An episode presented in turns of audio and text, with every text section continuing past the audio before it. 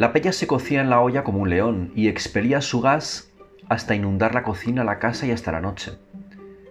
Las noches de los miércoles daban pella de invierno y de noche cerrada. Pella blanca, abrasada, humeante, pella de muerto. La pella humeante se quedaba en el plato y en la zozobra de llevar el pedazo de hiel a la boca. Los poros del cuerpo enmudecían y el cuerpo comenzaba a explotar ante la imposibilidad manifiesta de darle gusto a la madre.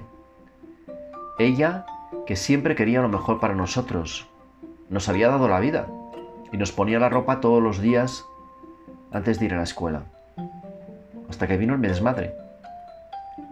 La pella inculcó, como un ratón que sale del fondo de la despensa a comerse unas migajas de pan seco, que a veces las cosas se podían hacer al margen de la madre, o sin su intuición, de capa decimonónica sobrevolando nuestra conciencia de niño en todos y cada uno de nuestros actos.